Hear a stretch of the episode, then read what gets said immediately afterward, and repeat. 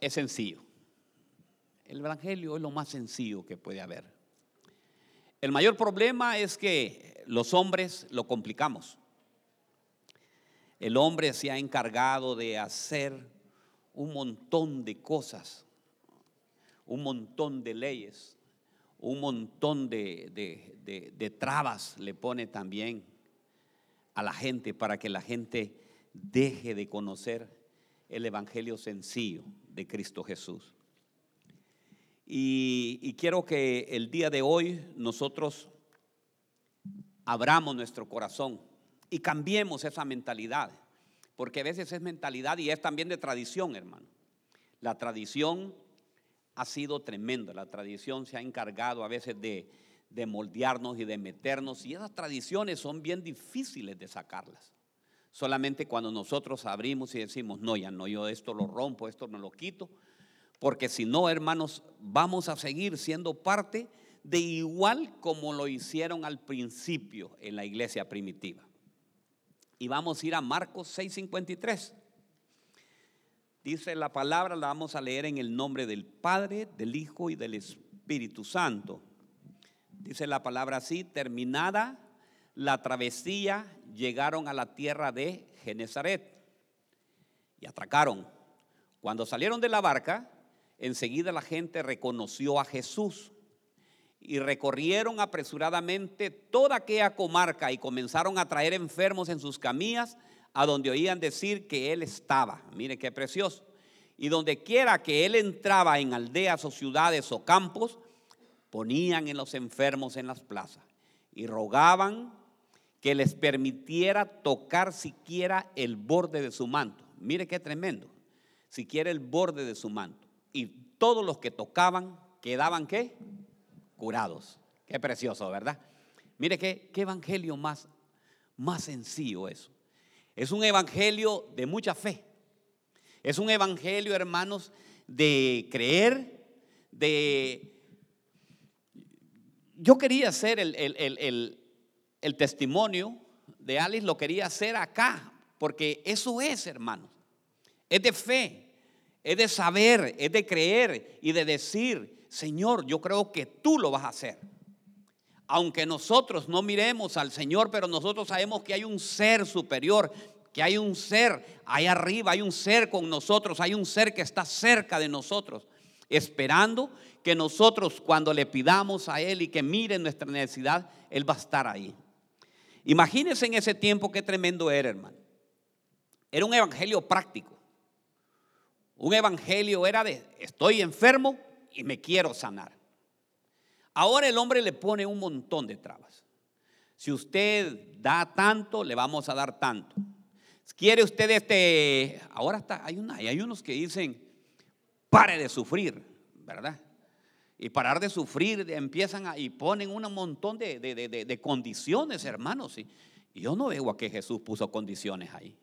Dice que llegó a la aldea de Genezaret y la gente se daba cuenta y la gente sabía que él sanaba y salía y decía que tan solo dejara tocar el borde de su manto y que todos iban a hacer y los que tocaban, dice, el borde eran curados. Mire qué, qué precioso es.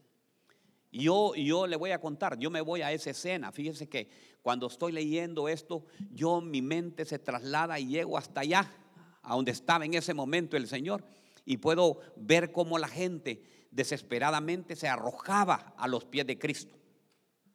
Y eso es lo que quiere el Señor de nosotros. Que nosotros nos arrojemos a sus pies.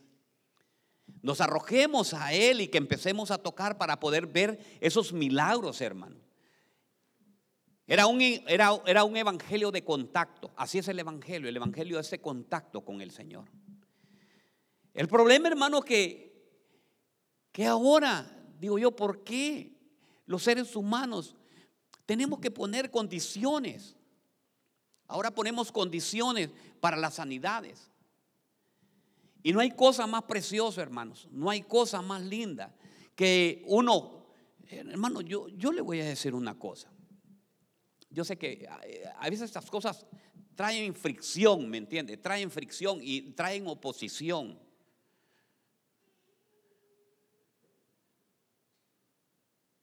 Yo sé que la mayoría ¿Ya se pusieron la vacuna la mayoría? Si ya se pusieron la vacuna, ¿de qué temen? Mejor otro tema, lo voy a dejar eso. No temáis, le voy a poner al tema. Entonces, hermanos, este era el problema, ¿me entiende? Dice que traían a los enfermos y los enfermos solo tocaban el borde del manto y eran sanados. ¿Se pueden imaginar qué precioso es eso? Qué lindo es venir y saber, usted viene aquí a la casa de Dios, sabe que aquí está el mismo Jesús que estuvo en ese tiempo en Nazaret, está aquí también y está ahora mismo. Lo que único que está deseando es que usted borre y quite todos esos paradigmas que usted tiene, que rompa, óigame bien, que rompa todas esas tradiciones y que dejemos de ver a Jesús allá a lo largo y tenemos que ver que Jesús está a la par de nosotros. Lo que pasa es que nosotros nos han enseñado que Jesús está colgado, que Jesús está en otro lugar y que y, y lo vemos hasta muchas veces como muerto. Lo vemos que no, no puede hacer absolutamente nada. No, Él está a la diestra del Padre, está aquí, Él está con nosotros. Dice que nos dejó al Espíritu Santo para que estuviera y que morara con nosotros. Entonces, hermanos, nosotros tenemos que cambiar ya esa mentalidad. Tenemos que ir a, le voy a contar porque yo tenía esa mentalidad también. Yo a Jesús lo miraba bien largo. Yo tenía un Jesús que era imposible que podía hacer algo. Yo creía que eh, la, la medicina estaba arriba de Jesús. Yo decía, si los médicos lo hicieron, ¿quién más? Si los médicos son los únicos que pueden sanar, ¿quién va a haber alguien más que los médicos para sanar? Pero no es así. Tenemos que aprender, hermanos, tenemos que ir. Lo que pasa que el, el, el Señor lo que quiere es gente sencilla. El Señor quiere que nosotros vayamos, es que mire, a medida y yo decía, pero ¿por qué? Eh, porque dice la palabra de Dios que en los últimos tiempos la gente se va a ir enfriando, dice, que la gente se enfriaría, ¿verdad? Pero es que ¿sabe por qué? Por tanta cosa que miramos, hermano. La educación es una de ellas. La educación se encarga, hermanos, de ir quitando, porque usted más, entre más estudia, entre más lee libros, más deja de, de creer en Dios. Y empieza a ver otras condiciones y empieza a ver, y si se pone a ver, hermanos, aquel un canal que es, eh, eh, ¿cómo que le llaman ese? Que habla de tanta cosa, de la creación, que el bim bam y no sé qué. Discovery Channel, eh, ¿verdad? Discovery Channel. Si usted ve Discovery Channel, hermanos, se enloquece. Llega a creer usted que todo lo que está ocurriendo, lo que ha ocurrido, lo como lo dicen ellos. Entonces la misma tecnología, la misma educación se ha ido a, de ir apartándonos. El Señor anda buscando gente sencilla. Diga conmigo, gente sencilla. Gente, hermanos, que esté dispuesta a creerle. Gente que diga, sí, yo creo. ¿Quiénes están enfermos? ¿Quiénes vinieron enfermos el día de hoy? Bueno, los que vinieron enfermos creen que el Señor los puede sanar el día de hoy. No, pero ustedes lo creen. No, dígame la verdad a mí. ¿Cree usted que el Señor puede sanar el día de hoy? Yo lo creo que el Señor lo puede sanar. Si usted lo cree y usted toma la decisión y dice, Señor, yo sé que tú vas a tocarme el día de hoy, lo puede hacer el Señor. Pero si usted lo hace dudando, hermanos, no lo va a hacer. Porque sabía que la incredulidad es la mayor barrera para que el Señor empiece a actuar. Porque si tenemos incredulidad, es difícil nosotros que agrademos a Dios. Ahí no preguntaban, hermanos. Dice que salieron de Genesaret. Ahí no le preguntaban. ¿Y cómo lo vas a hacer, Señor? ¿Verdad que no le preguntaron nada? Ellos lo único que dice que lo que querían, dice, que les permitiera tocar siquiera el borde de su manto. Y todos los que tocaban quedaban curados. Entonces, hermanos, lo que tenemos que hacer nosotros es llenarnos de mucha fe. No importa, hermanos, si tú estudias o no estudias, no importa si tengas educación, no importa de qué nacionalidad tú eres, pero sí te quiero decir algo, que hay un Dios todopoderoso que puede hacer grandes milagros y prodigios en tu vida si tú lo crees. Solo querían tocar el borde de su manto. Solo querían tocar, decía aquella mujer, ¿verdad? Aquella mujer que tenía 12 años de estar con flujo de sangre, si tan solo tocar el borde de su manto. Si tan solo se puede imaginar donde usted esté ahí y dígale, ¿qué enfermedad tú tienes? ¿Qué enfermedad estás cargando ahorita? ¿Qué enfermedad puede haber que tú la ves que es imposible, pero para Dios no hay nada imposible? Solo es de creer y de ir quitando. Le voy a contar cómo fue, cómo, cómo fue y cómo fueron quitando el poder de Dios y nos fueron metiendo. Hermanos, se han salido. Ahora hay más universidades, hermanos, que para formación, imagínense, imagínense qué cosa. No es que estoy en contra de eso, hermano. Ahora universidades para formación de pastores, hermano. ¿No sabían ustedes que para ser pastor es un llamado, hermano?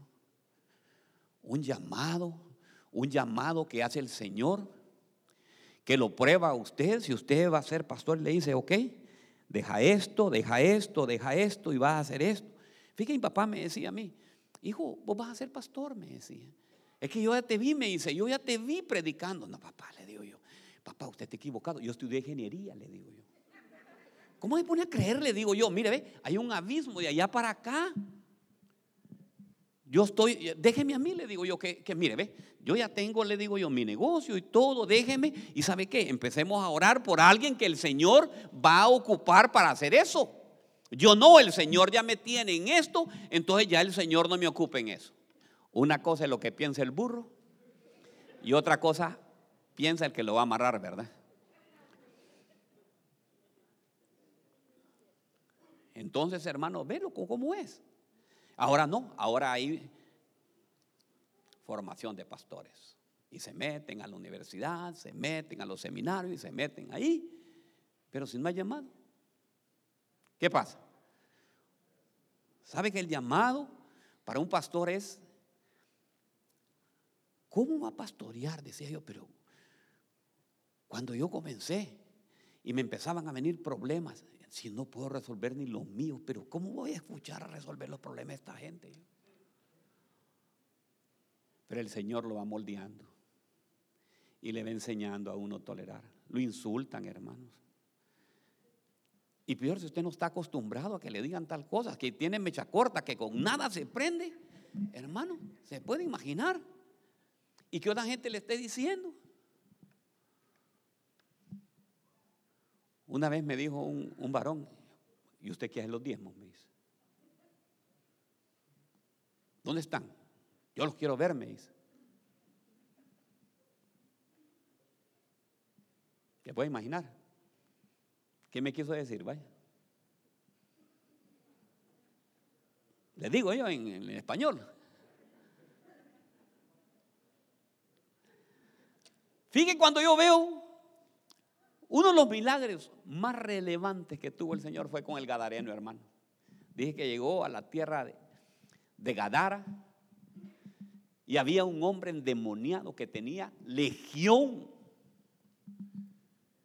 ¿Sabe cuánto? ¿Qué, es una legión, hermanos? ¿Quién sabe qué es una legión? Es un ejército compuesto por más de siete mil hombres.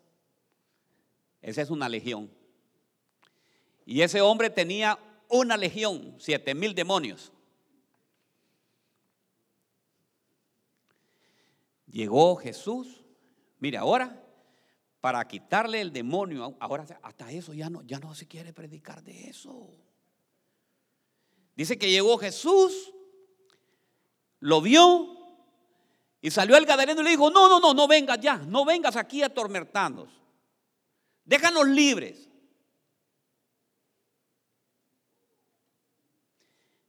Y le dice el Señor solo la... el Señor no le dijo ni tantas cosas, sino que lo volteó a ver.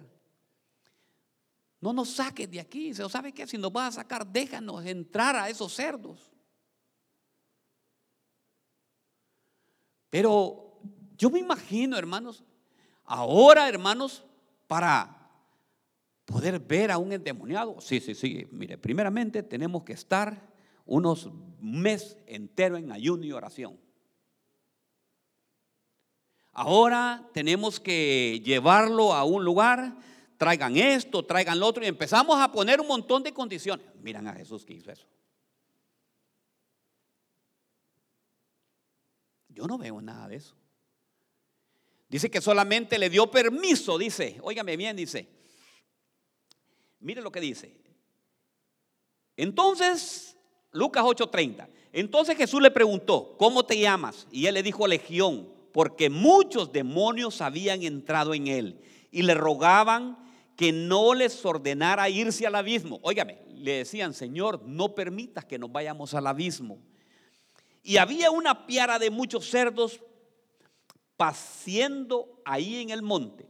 Y los demonios le rogaron que le permitiera entrar a los cerdos y él les dio permiso.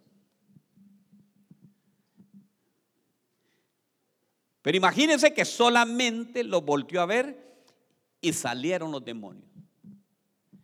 Yo me hago la pregunta, ¿por qué ahora no tenemos el poder del Espíritu Santo para sacar demonios? ¿Por qué le tenemos miedo a los demonios?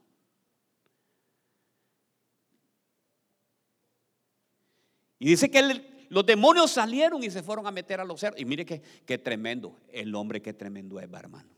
¿Cómo permite que le entre tanto demonio y los cerdos no permiten que le entrara ni uno a ellos? Los cerdos huyeron y prefirieron ir a ahogarse al mar que los demonios estuvieran con él. Pero lo que, eso no, no, no, no le quiero decir acerca de eso. Lo que le quiero decir es el poder que había en Cristo Jesús. Usted me va a decir, pero era Jesús y usted. ¿No es coheredero con Cristo Jesús? ¿Ah?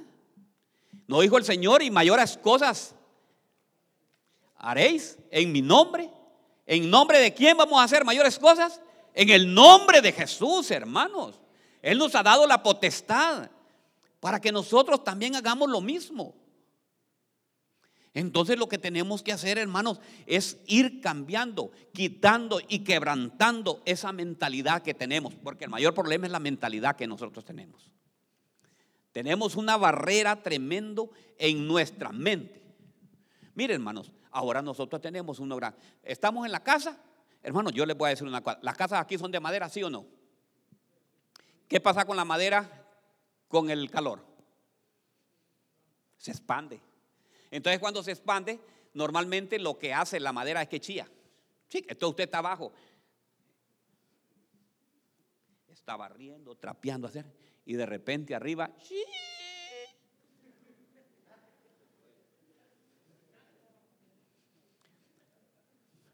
y al momentito vuelve otra vez, ay Dios mío, ¿qué, qué, ¿quién está aquí? Lo mismo pasa con el frío. En el frío, el calor expande y el frío contrae. Entonces siempre hay un chillido. Entonces, ¿por qué tenemos que tenerle temor a un chillido de una...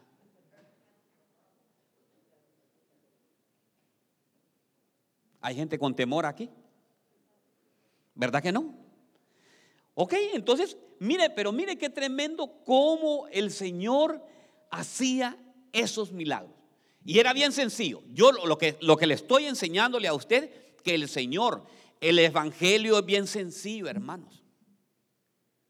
El Evangelio no es de buscarle tanta cosa. Si usted viene aquí a la iglesia, desde que usted entra, mire, desde que usted pone el pie allá en ese parqueo, esa tierra es santa, hermanos.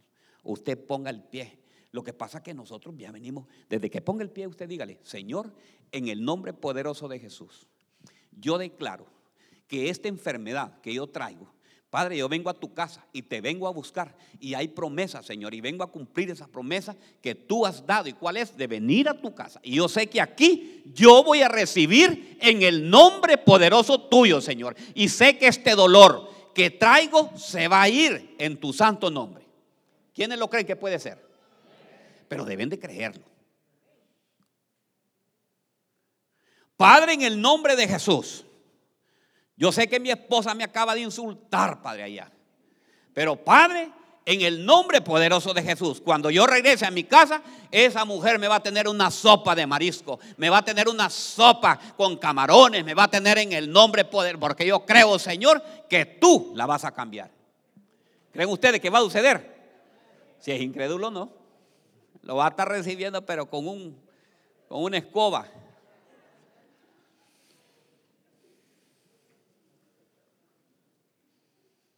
Entonces tenemos que creer, hermanos. Tenemos que ver las cosas que no son como si fuesen. Yo le hago una pregunta, ¿sabe qué? Voltea a ver de reojo usted a su hijo, a ver si lo tiene ahí a la par, o a su esposa, ¿cómo la ve? ¿Cómo ve a sus hijos? ¿Los ve bien preparados? ¿Los ve, verdad? Los ve bien, bien preparados, bien casados y todo. Eso es lo que tienen que hacer, hermanos. Pero usted tiene, ay, Dios mío. Entonces tenemos que tener, hermanos, tenemos que tener esa convicción de lo que Dios va a hacer. Y diga, Dios lo hará. Si lo hizo en el pasado, lo va a hacer en el presente y también lo va a hacer en el futuro con mis hijos. Esa es una convicción. Hermano, ¿y sabe qué? Y cuando usted, y declárelo, y sepa qué, dígale a las tinieblas y va a ver que las tinieblas retroceden porque sabe que usted lo está declarando. Mire que encuentro también a lo mismo. Veo a la mujer de flujo de sangre. Aquí dice que había una mujer que tenía flujo de sangre por 12 años y había gastado, óigame bien, había gastado todo en los médicos. ¿Cuánto han gastado tanto en esos médicos? Que usted no puede tener una gripe, va a poner el médico. No puede tener un dolor en la rodilla, va para, para donde el médico. Tiene un dolor de espalda, inmediatamente quien va a hacer todo va a ser el médico. Ahí estaba esta mujer. Dice que había gastado todo en los médicos. Cuanto tenía. Y no podía ser curada por nadie. Se le acercó a Jesús por detrás y tocó el borde de su manto. Y al instante cesó el flujo de sangre.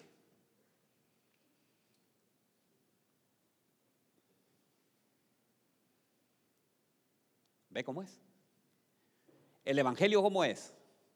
Sencillo, diga conmigo sencillo. Yo, lo veo usted, ¿sabe qué? Fíjate que lo estoy viendo y lo veo como con duda, fíjese. Yo lo veo así, ve que mm, será cierto lo que está diciendo el pastor. No, mi hermano, mi hermana, de verdad. Hermano, lo que pasa que, que tenemos que aprender, hermanos. El Señor dijo, ¿quién me ha tocado? Porque virtud ha salido de mí. ¿Quién me ha tocado?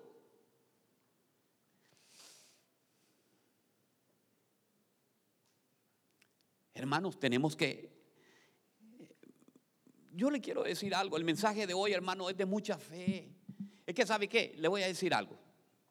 Mire, nosotros venimos un grupo los miércoles aquí a orar y el motivo de eso, hermano, es aumentar nuestra fe. Yo quiero que usted aumente su fe, hermanos. Yo quiero que usted empiece a creer en, aquel Jesús. Mire, no empiece a ver a Jesús, aquel Jesús, el Jesús que nos han enseñado tradicionalmente. Porque fíjese que nosotros hasta lástima nos da Jesús cuando lo hemos crucificado. Ay, pobrecito. Ay, Dios, cómo me hubiera gustado a mí bajarlo. Porque hasta ahí nos han llevado, hasta eso nos han mostrado. Un Jesús inactivo, un Jesús crucificado, un Jesús que no puede hacer absolutamente nada. No se, me dice, si no se pudo salvar Él, ¿cómo nos va a salvar a nosotros? Hay muchos que así lo creen todavía. Y entonces, ¿qué esperanza hay? No hay ninguna esperanza. Pero no es así, iglesia. Jesús murió, Óigame bien, fue enterrada, la tumba fue abierta. Se fue al cielo, ahora está la diestra del Padre. Él está vivo, no está muerto. Entonces, hermanos, tenemos, tenemos que, que, ir cambiando ya esa mentalidad. Lo que pasa es que nosotros nos enseñaron muchas tradiciones, hermano. Fíjate que yo nací en, en la capital de la República. Y la capital de la República, de mi país, está llena más de tradiciones, hermanos. Mire, ahí está el día de tal, el día de San, el día del otro santo, el otro santo y santo y santo. Y como tenía amigos en todos lados, entonces, vení ven que va a haber profesión hoy en la noche. Y yo me iba a meter atrás de aquellos ahí por seguir, hermano, todo eso.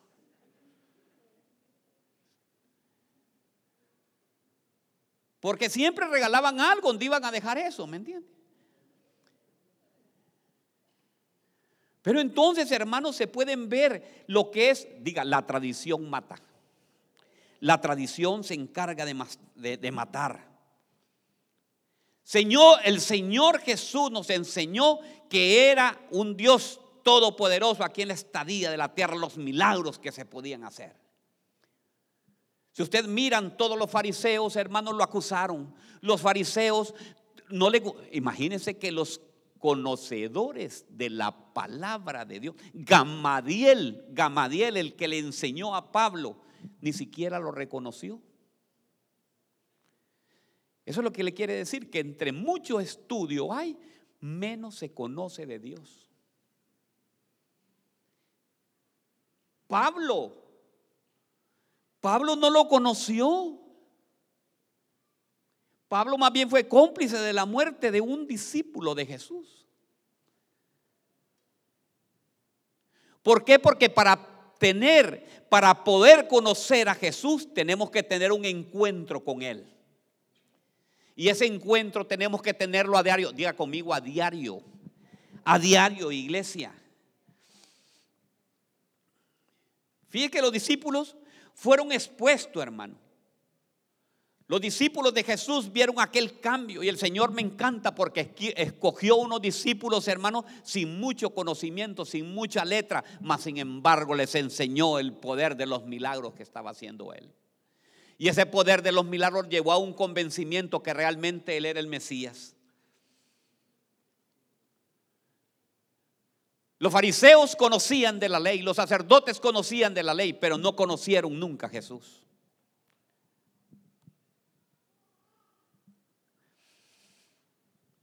Y lo peor, hermano, que les molestaba cuando el Señor Jesús hacía un milagro. Pero les Fíjese que llega, mire, mire, mire qué tremendo esto.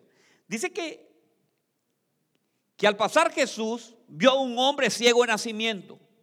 Y sus discípulos le preguntaban, diciéndole, rabí, ¿quién pecó? ¿Este o sus padres para que naciera ciego? Y Jesús respondió, ni este pecó, ni sus padres, sino que, que está ciego para que la obra de Dios sea manifestada en él. Mire qué tremendo. Entonces, hermano, nosotros podemos ver que el Señor Jesús vino a esta tierra a sanar a todo tipo de personas, a darle vista a los ciegos, hermano. Y cuando veo yo a este ciego, hermanos, y veo que este no podía ver, que este, hermanos, eh, eh, decía quién fue que pecó y mandaron a llamar a los padres y los padres le preguntaron, le preguntaron, ¿qué fue lo que pasó? No, este era ciego de nacimiento, porque los fariseos no creían, los sacerdotes no creían. Y le dice, pero no será que este que te sanó es un pecador. No, le dice, yo no sé si es pecador, yo no sé si es profeta, yo no sé si es, porque ellos querían saber, miren hermano, es que ahora todo lo que quieren saber son los títulos. Él es profeta apóstol, maestro. Fíjate, ahí me pasan llamando ahí. ¿Por qué, eh, ¿Por qué no se viene aquí a recibir unos cursos para hacerlo apóstol? Yo no sabía, hermano, que, que para ser apóstol tengo que ir ahí recibirnos de cuántos años para el apostolado. Apóstol Osvaldo Herrera.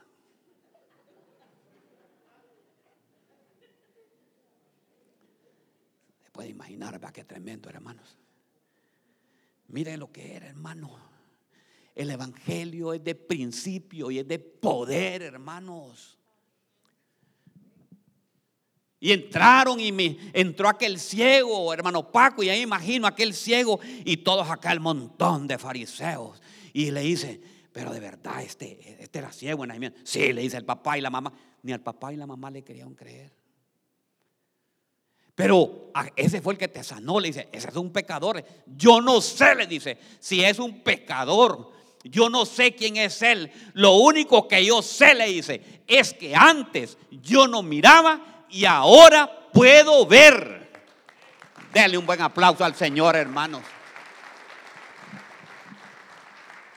Antes yo no miraba. Ese es el Jesús ese es el poder de Dios. Eh, ahora, eh, fíjate él está ciego, él tiene, no, pues eh, Mire, mire, mire, mira hasta dónde ha llegado la medicina. Eh, pues mire, él ya nació ciego de nacimiento y es imposible, hermano. Ya eso ya no se puede curar. Hermano, yo me quedé asombrado una vez.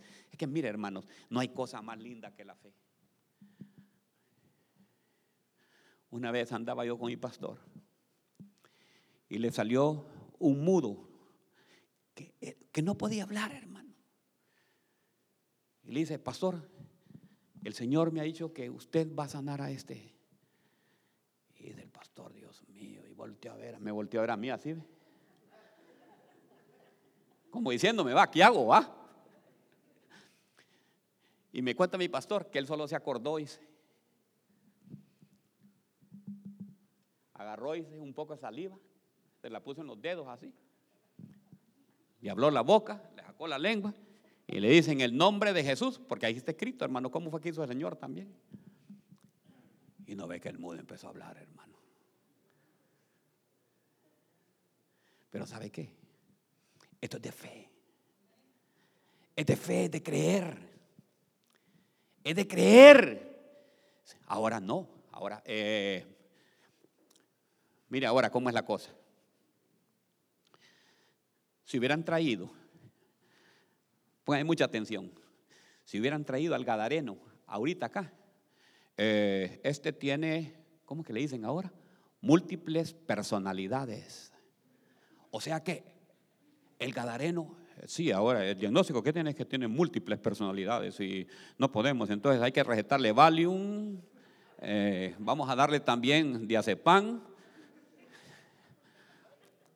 ¿cómo se llama la otra? Rofinol.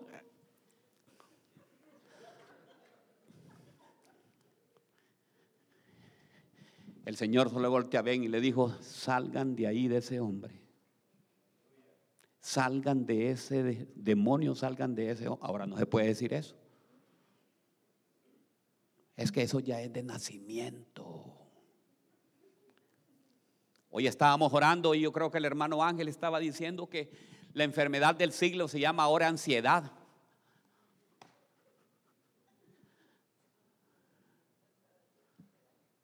Por nada estéis ansiosos, dice la palabra de Dios.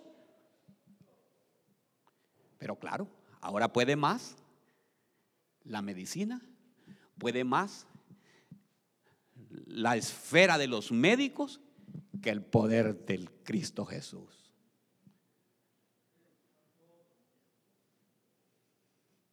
El Señor está hablándole a alguien, yo no sé quién.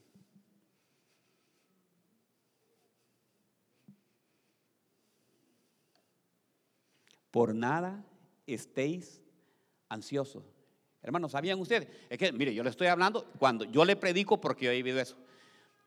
El pastor Osvaldo Herrera era campeón en tomar, tomé Valium, porque, mire qué era. Yo tenía mi negocio, hermano, negocio de agroquímicos, vendía productos químicos, soy ingeniero agrónomo. Señor me regaló o me prestó, porque ya no tengo nada. Ahora estoy aquí. El Señor me prestó una compañía de venta de productos químicos. Y yo vendía lo, todo lo que, lo que son campesinos o los que no campesinos, los que han trabajado en el campo, conocen lo que es el gramoxone, lo que es el random, lo que todo eso yo lo vendía, lo traía desde China. Entonces, hermanos, claro, la presión, cada furgón eran 100 mil dólares. Entonces, ¿cómo creen que estaban mis nervios? Parecía acá motorcito, ¿me entiende? ¿Y cómo voy a pagar esto? Esa era la famosa ansiedad. Entonces el doctor, me llegaban del doctor, doctor, fíjate tengo esto. Sí, sí, sí, sí, sí, sí, sí. Eso se llama estrés y tiene una ansiedad y todo. Para eso le vamos a recetar, tonga, vale un 5 miligramos. Claro, hermanos, cuando yo me la tomaba,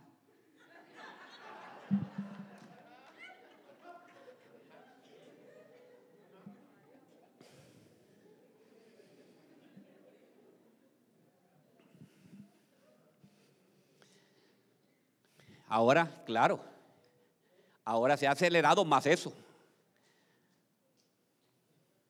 Y entonces ahora los niños, si lo miran ahí que es un poco tolorete que anda así corriendo y que se devuelve para acá, démosle medicina, dice. Que aquí lo vamos a componer. Un esclavo más que vamos a tener. La farmacéutica dicen, gol. Otro más que va a estar cautivo. ¿Quiénes creen que el Señor puede sanar de todo eso? Yo lo creo, ¿sabe por qué? Porque a mí me sanó iglesia. Yo ya no tomo ninguna pastilla. Yo ya no tomo ninguna pastilla de esa. Yo no tomo nada, nada, nada, nada, nada de eso. Le pedí al Señor, Señor, yo no quiero ser esclavo. Vamos a cantar esa canción. Ya no soy ningún esclavo del temor. Yo soy, pero ¿sabe qué? Cuando la esté cantando, créalo para usted. Yo soy hijo de Dios. Ya no soy ningún esclavo del temor. Yo soy hijo de Dios. Si es hijo de Dios, ese temor se va a ir. Porque dice que no nos ha dado qué? Ningún espíritu de temor, de cobardía, sino que de poder y de dominio propio. En el nombre poderoso de Cristo Jesús, ¿verdad? Eh, hermano, si es al Señor que lo está dando, no es a mí.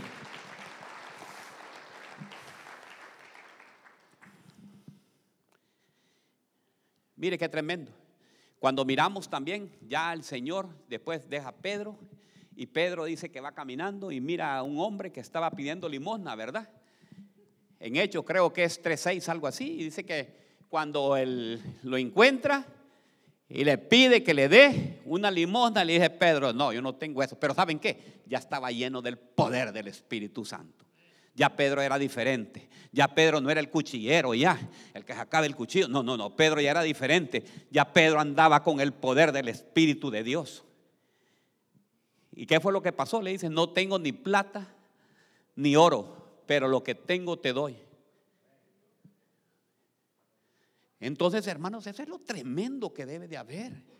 Ese es el poder que debe de haber del Espíritu Santo, hermanos. Mire Felipe, ¿cómo sanaba en Sanari? Felipe cuando fue a Samaria dice que sanaba enfermos y ahí, hermanos, empezaban a, sanarse. hasta el brujo. El brujo. Ahora nosotros tenemos brujo, le tenemos miedo al brujo ahora. Uy, cuidado, pastor, no se vaya a meter con ese hombre porque es brujo. Y si viene brujo, le va a ir a echar brujería ya a la iglesia. Le va a echar tierra de muerto y va a ver que de todos se van allá. Ah, qué miedo. Sí, que le voy a contar. Recién viniendo, yo tenía un programa. Y, el programa estaba en la mega, en la mega, en la mega, es verdad, en la mega. Entonces se llamaba consulta pastoral. Y yo todos los sábados me iba a ir, nombre de Jesús. Y no me puse a pelear con el brujo yo, pues. El brujo de turno se llamaba Mauricio. Mauricio, quieren que una amarre, Mauricio lo va a hacer. Y me dijo el de la, no se meta con Mauricio porque lo va a destruir, pastor. Ah, pues sí, le digo yo.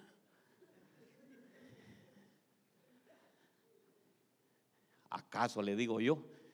No sabe Mauricio con quién se está metiendo, le digo yo. ¿Ay usted qué? Después me dice, no, si no soy yo, le digo. Es Cristo Jesús el que se está metiendo.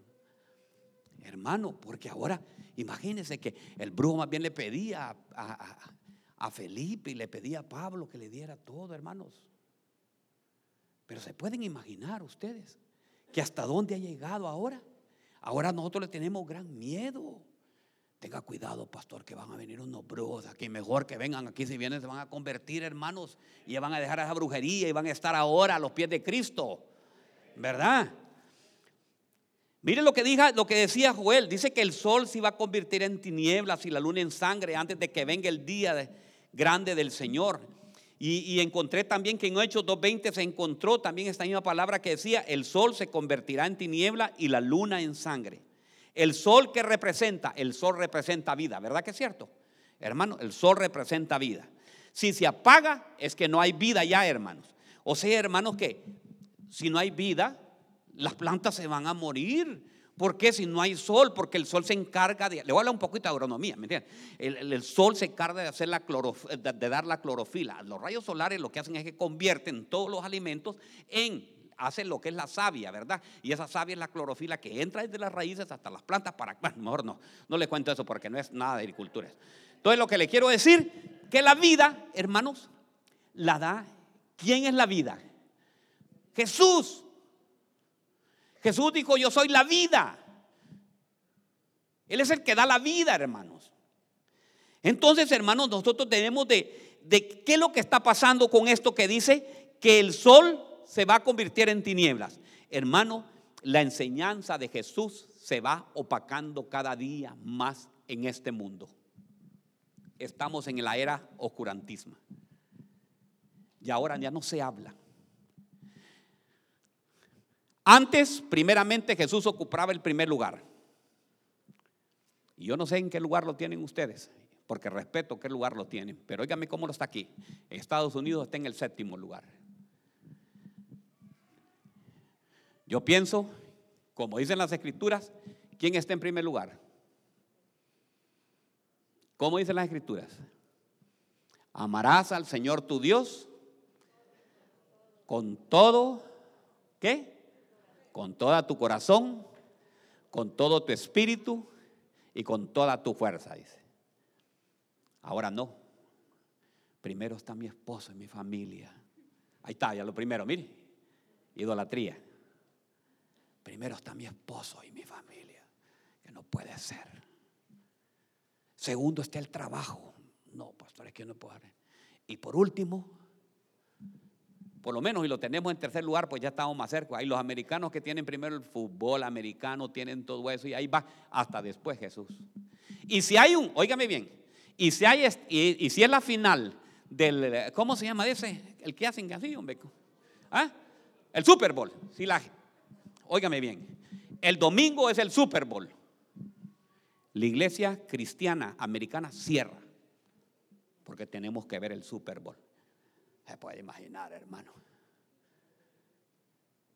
Se puede imaginar hasta dónde, se está llegando. Jesús está en séptimo lugar. No está la pastora, ahorita les voy a contar. Pero les voy a contar quedito. ¿Yo en qué lugar estoy? Me dice. Pues yo te voy a la verdad, primero es Dios, le digo yo. Sorry. I'm sorry, I'm sorry, I'm sorry, le dije.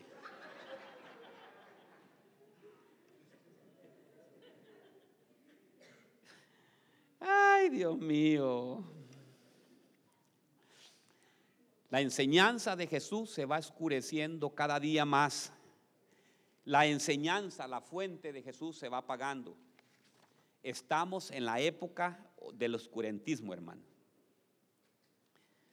Miren lo que hicieron, ahora voy, mire, ya le conté los milagros de Jesús, todavía me quedan, sí, me quedan 15 minutos todavía. Miren, estaba en la época del oscurantismo. Y mire ahora lo que hicieron con Jesús. Mateo 27, 28. Aquí viene ya lo bueno del mensaje. Usted dígale que está a la par. Aquí está lo bueno del mensaje. Dígale. Ok, mire. Y desnudándole, ok, primeramente le voy a preguntar, ¿cómo era el manto de Jesús. ¿Un manto de qué? Eh, ¿Han oído el mensaje hoy ustedes? Ok, el manto de Jesús era un manto de qué? De poder y de sanidad y de milagros. Ahora mire lo que dice Mateo 27, 28. Y desnudándole le pusieron encima un manto escarlata. Oh, o sea que ya, cuando empiezan a crucificar a Jesús, empezaron a cambiarle ya el manto que tenía y le pusieron un manto escarlata. Y le tejieron una corona de espinas. Eso es lo que nos han enseñado a nosotros. Se la pusieron sobre su cabeza y una, una caña en su mano derecha y arrodillándose delante de él le decían burlándose. Ese es el, el espíritu que hay ahora un evangelio de burla, hermanos, burlándose diciendo, salve rey de los judíos. El manto que le pusieron es un manto humano religioso. Hermanos, si todavía ahí lo tienen ese manto. Y allá va la gente hasta Roma. Sí, sí, sí, sí, hay que ir a ver el manto de Jesús. Y el manto de Jesús no era así, mi hermano, era un manto de poder. Si tan solo tocar el borde de su manto.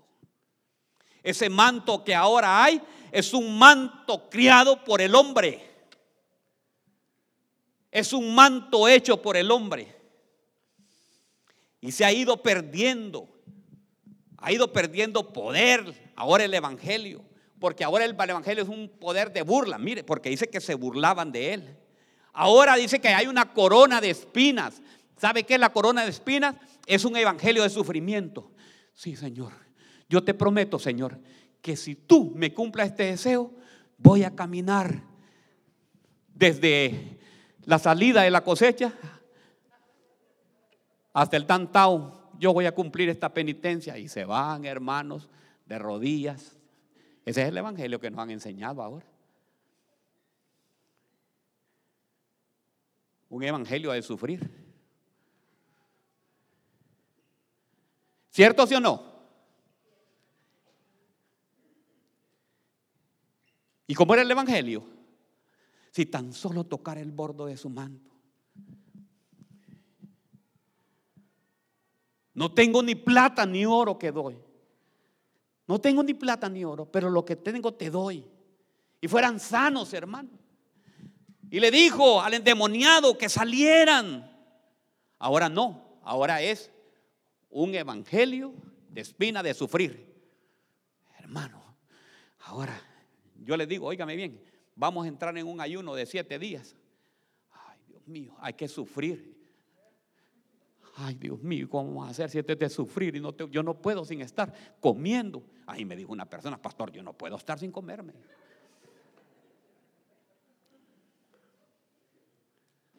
¿Cierto? Porque nos han enseñado un, un ayuno de sufrimiento. ¿Y cuál es el verdadero ayuno que quiere el Señor? ¿Aló? ¿Estamos aquí? ¿Quiere que lo diga? Ok. El verdadero ayuno que quiere el Señor es que esté, deje libre al que está oprimido. O sea, ese que tiene en la mente, que tiene usted, que lo está echando sufrir, ese que está maldiciendo, ¿verdad? Ese familiar que todavía. Eso es lo que quiere el Señor. Ese es el ayuno que usted quiere, que deje. Que deje ir todo aquellos. Si su ex, si su ex le falló, ese desgraciado, ese desgraciado. Oigan bien, y es cristiano y aquí levanta la mano. Ese desgraciado, esa desgraciada, la tengo que ver en la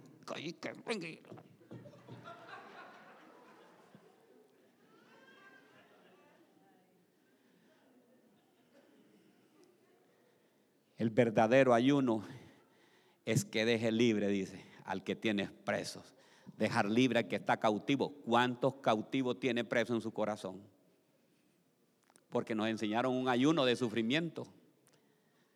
El verdadero ayuno, el ayuno que le agrada al Señor es el que usted diga, Señor, gracias Señor, porque ahora antes odiaba yo a mi tío, ya no lo odio. Antes odiaba a mi mamá, antes odiaba a mi exmujer, antes odiaba, y empieza usted a decir todos los que odiaba y ahora no los odio, más bien ahora los quiero.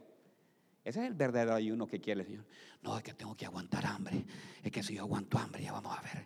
Vamos a ver qué Vamos a ver qué hago. Y ya cuando va,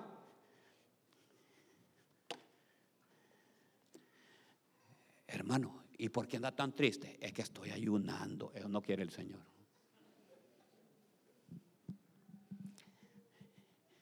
El Señor lo que quiere es que si usted tiene contienda con un familiar, con un hermano, vaya a donde él y que le diga, perdóname hermano. No, pero yo no, yo no te he hecho nada. No, no, no, pero perdóname. ¿Sabes por qué? Porque yo quiero estar bien con el Señor. Entonces, hermanos, miren lo que nos han enseñado los que nos han metido un manto religioso. Una caña, dice, una caña, hermanos, no era ni un cetro, hermanos, ni era ni, ni un, ¿cómo se llama? Ni una vara, ni una vara como esta, mire, hermano, sino que era una caña, hermanos. Era una caña peor que, que esto. Óigame bien, un cetro pues todavía, un cetro da poder y todo. Una caña, ¿sabe para qué era? Que estaba leyendo que para qué servía lo que dicen, óigame bien, el strong. Dice que la caña sirve para señalar. Ahora nos han metido un evangelio de señalar al hermano. Ya viste lo que está haciendo este. Y lo vi fumando afuera en el parqueo. Y viene y supiera que hipócrita es. Me dijo, pastor, yo no voy a su iglesia porque está lleno de hipócritas. Si vos cabes también, hermano, le digo yo. No te preocupes. Cielo, sí, óigame bien. Si la iglesia es un hospital, hermano, donde están todos los enfermos, donde el Señor está aquí operando y quitándole, quitándonos cada uno las cosas, nos quita todos esos resabios que nosotros traemos. Pero queremos señalar nosotros, lavar. Ahora, ¿qué nos han enseñado? Un evangelio de señalar.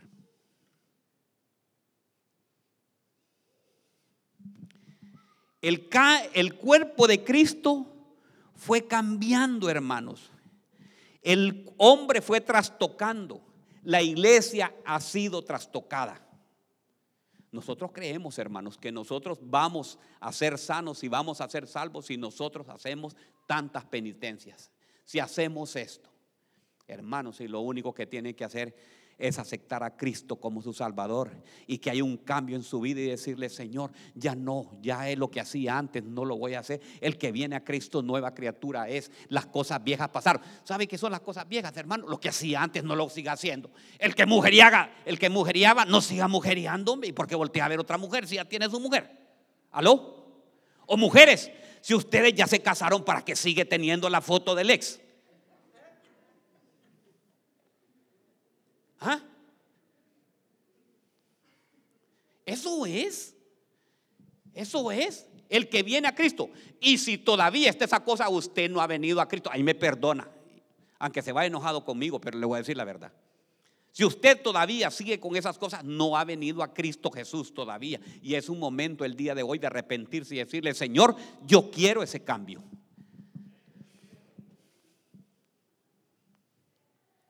Todas son hechas nuevas, dice. Entonces tenemos que, ir cambiando, hermano. Y viene y dice que el cuerpo de Cristo fue cambiando todo el poder por una iglesia religiosa. Hermanos, ahora, ¿sabe qué nos dedicamos nosotros? Fíjate, ahí vienen, aquí viene gente, hermano. Y viene con toda la intención de todo eso. Pero ¿sabe qué viene? A ver a las hermanas aquí. A ver cómo andan vestidas. Fíjate, una vez estaba aquí yo alabando y me dijo, pastor, me acercó una hermana aquí. Pastor, le quiero contar algo. Vaya tal hermana, mire qué vestido más pegado el que anda. O sea que vino a criticar aquí a los hermanos. Ya le viste los zapatos que anda. Hermano, que tiene que estarle viendo los zapatos a la hermana que anda ahí. porque no viene usted a adorar a Cristo Jesús?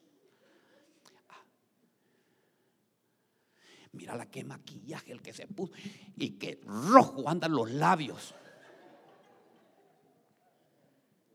Ese es el evangelio que nos han enseñado. Ese es el evangelio que nos han enseñado a venir a desnudar al hermano que está enfrente. Usted si viene a la iglesia, a quien viene a ver es a Cristo Jesús, porque Él es el que lo va a salvar, Él es el que lo ha salvado, Él es el que lo va a llevar a la vida eterna.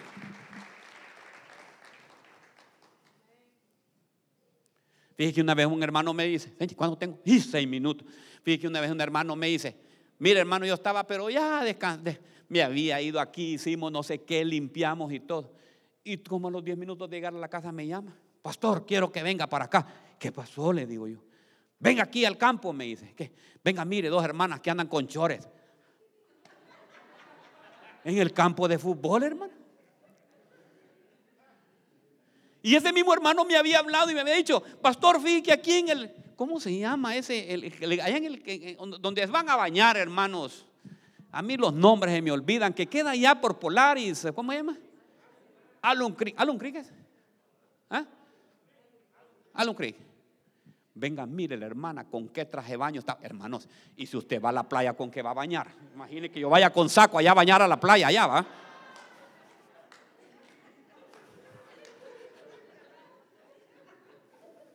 Si va al campo de fútbol, si le pone unos chores, hermano. Ese es el evangelio que nos han enseñado. El Evangelio, cuando venimos a Cristo, es decir, mire, ve.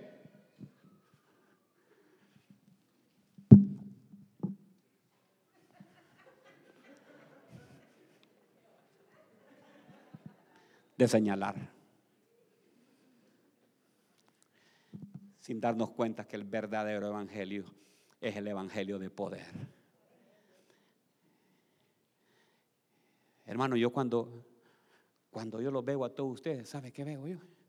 Cuando yo veo a mi hermana Claudia, yo me regocijo. Porque saber que ese cáncer desapareció, a mi hermana en el nombre de Jesús, ya es sana. Eso es el evangelio de poder, mire. El evangelio de poder. Que en el diagnóstico, hermano, y aquí no hay mentira, aquí está ella. El diagnóstico es que estaba ese cáncer. Y ahora, hermana Claudia, ¿cómo está ese cáncer? ¿Hay o no hay? No hay. Ahí está, ahí está mire. El evangelio es sencillo. ¿Es sencillo el evangelio, sí o no? ¿Ah? ¿Sabe de qué? De creerle al Señor. Pastor, ¿y por qué ese hermano ahora anda en ese carro? ¿Será que está metido? ¿A usted qué le importa si está metido o no está metido en cosas? ¿Acaso usted le va a pedir a usted? Pues. Ay, deje, si lo si, si, si tiene algo, ay, déjelo. ¿Acaso usted le va a ir a servir allá para que lo como el FBI, hermano? No, hombre. Ahora, hermano, nos peleamos por, por cualquier cosa. Porque, ¿Por qué usa esa falda? ¿Por qué usa ese pantalón? ¿Por qué usa esa cosa? Hermano, no le quiero decir que no vaya a decir, uy, ese pastor es gran libertino. No, hermanos, si yo soy lo primero que les digo, busquemos, vaya, hay que hacerlo con, con moderación. No ve, pues ahora, pues, cómo andan, pues, predican con pantalones rotos, andan con jeans y todo. Yo le dije, ¿por qué? pastor, ¿usted por qué le gusta predicar con saco? Porque yo le dije, yo estuve en el Congreso de mi país y ahí el presidente del Congreso no permite que nadie vaya con saco. Entonces, si voy a honrar a un hombre, óigame bien, un hombre de carne y hueso que no sirve para nada, óigame bien, que la mayoría son corruptos. perdónenme los, que están allá, pero le voy a decir, si a esos, si a esos los iba a honrar, ¿cómo no voy a honrar al Rey de Reyes y Señor de Señores, que me salvó. Óigame Dios, que me da vida eterna. Hermano. Yo sé que las mujeres, hermanas, tampoco vienen para la iglesia. Yo la conozco. Mire, son dignas, buscan sus mejores vestidos.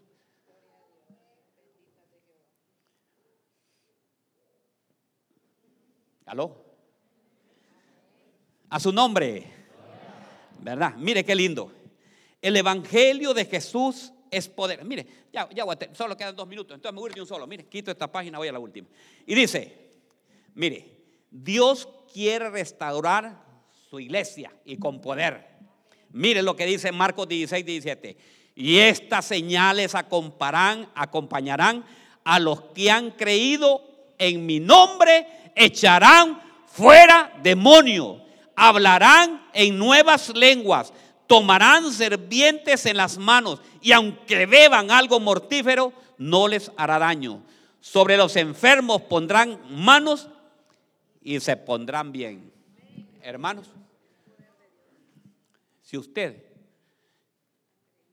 ha creído y ya se puso los dos shots de la moderna o de la Pfizer, quítese esa máscara, hermano, no tenga miedo. No le gustó el mensaje, va, qué feo el mensaje ya. Entonces, hermanos, ¿saben qué? El Evangelio es de poder. ¿Quiénes creen? Hay poder, poder, sin igual poder en Jesús. Quien murió y resucitó, hay poder, poder, sin igual, vaya Melissa, vení a acompañarme, sin igual poder. Vamos, hay poder, poder, sin igual poder. Quien murió, resucitó, hay poder. Hanna, ¿qué se me hizo? Sin igual poder. Hanna, ya mi Hanna, hay poder, pero me gusta cómo la canta Hanna, bien rapidito. Poder en Jesús, quien murió, quien murió y resucitó. Hay poder, poder, sin igual poder. Por mientras viene Hanna, sigamos. Hay poder, poder, sin. ¿Cómo es Hanna? Vámonos pues. Va, cantémosla pues, vamos a alabar al Señor.